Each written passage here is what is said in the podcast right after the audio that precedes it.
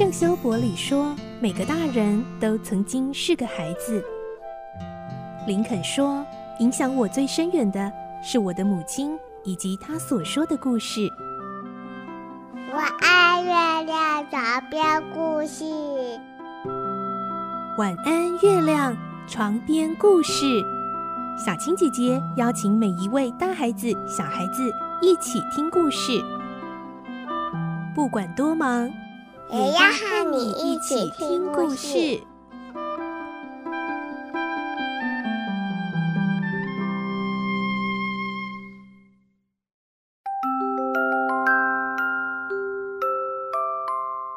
晚安，欢迎你和我们一起听故事。我是小青姐姐。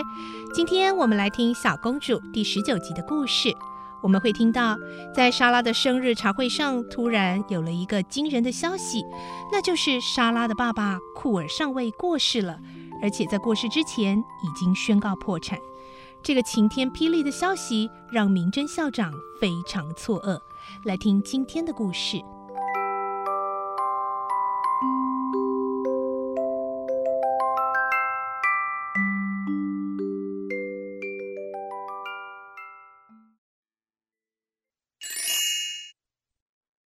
小公主十九集，不幸的消息。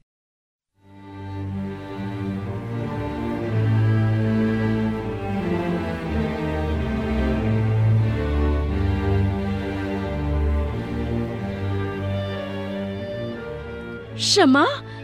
库尔上尉去世了？是真的吗？校长的手紧抓着库尔上尉的死亡通知，惊叫起来。多么意外的坏消息啊！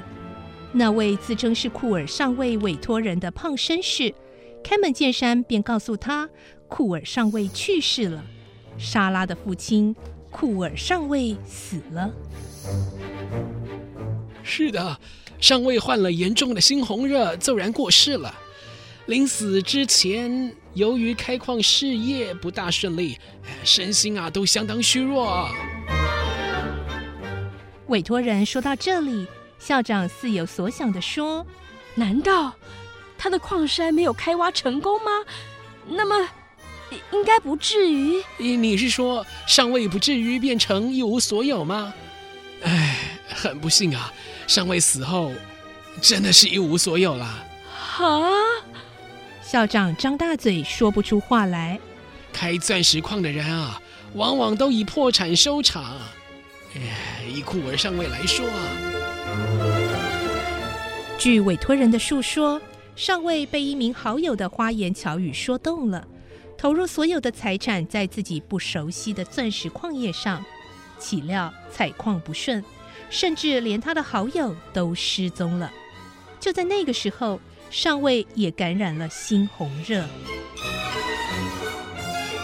上尉成日昏昏沉沉。临终之前，嘴里还喃喃喊着女儿的名字。唉，只是他啊，并没有替他女儿留下任何东西，一分钱都没有。这个突如其来的消息让校长一时反应不过来。这不是梦，是可怕的事实。他从来没有遇过这么严重的打击。他最得意的学生和最慷慨的出资者。突然从这个模范学校消失了，他觉得自己受骗了，认定库尔上尉和这个委托人都是坏蛋。他用颤抖的声音结结巴巴地说：“你，你的意思是说，库尔上尉死了之后，连一分钱也没有留下来？换句话说，莎拉没有继承任何财产。”将来不但不能成为富翁，反而变成，呃，变成留在我这里吃闲饭的人，是不是？嗯，是的。委托人又说，库尔上尉的女儿不但没有财产，也没有亲戚，呃只能由你照料了。校长全身颤抖，他完全没料到。刚刚才让他大肆庆祝生日，还被他称为莎拉公主的好学生，现在竟然成了他的灾难。餐厅那边不断传来学生们欢呼的声音，还不知情的莎拉和同学们正快乐地游戏呢。校长不自觉站了起来，大叫着说：“岂有此理！那孩子这次的生日花的全是我的钱，我要去向谁讨啊？”那也没有办法啊。委托人似乎嘲笑着说：“我们受委托的人无法支付你任何经费，因为库尔上尉也没有留下分文给我们。相反的，他还欠了相当大笔的债务哎。”校长紧抓住椅背说：“我一直深信，在那个孩子身上的投资，库尔上尉一定会连本带利还给我，所以。”马车、雇佣女佣和昂贵的可笑的娃娃服饰，所有的费用都先由我代垫。很抱歉，请问你现在我应该怎么办呢？校长以为委托人应当替他想办法。我也没什么好办法啊。委托人沉重地说：“库尔上尉死了，孩子没有得到遗产。如果有人必须负责孩子的将来。”那也只有你啦！凭什么要我负责他的事？我我没有接受这个责任的义务。校长悍然地说：“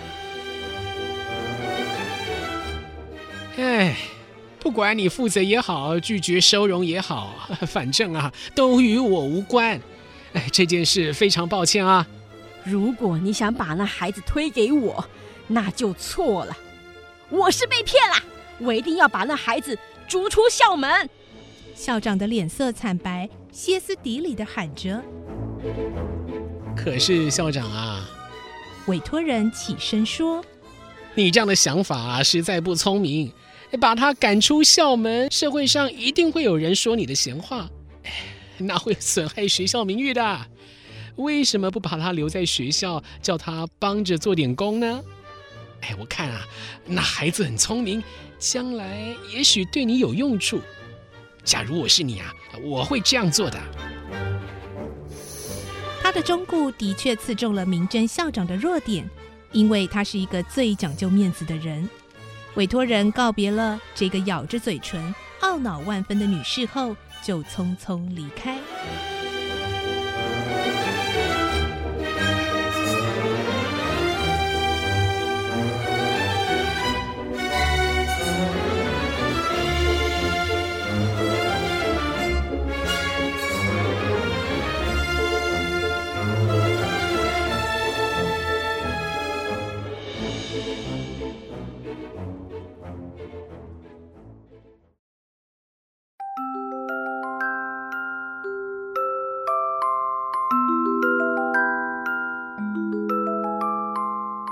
哇！委托人带来的果然是一个非常不幸，也很令人震惊的消息。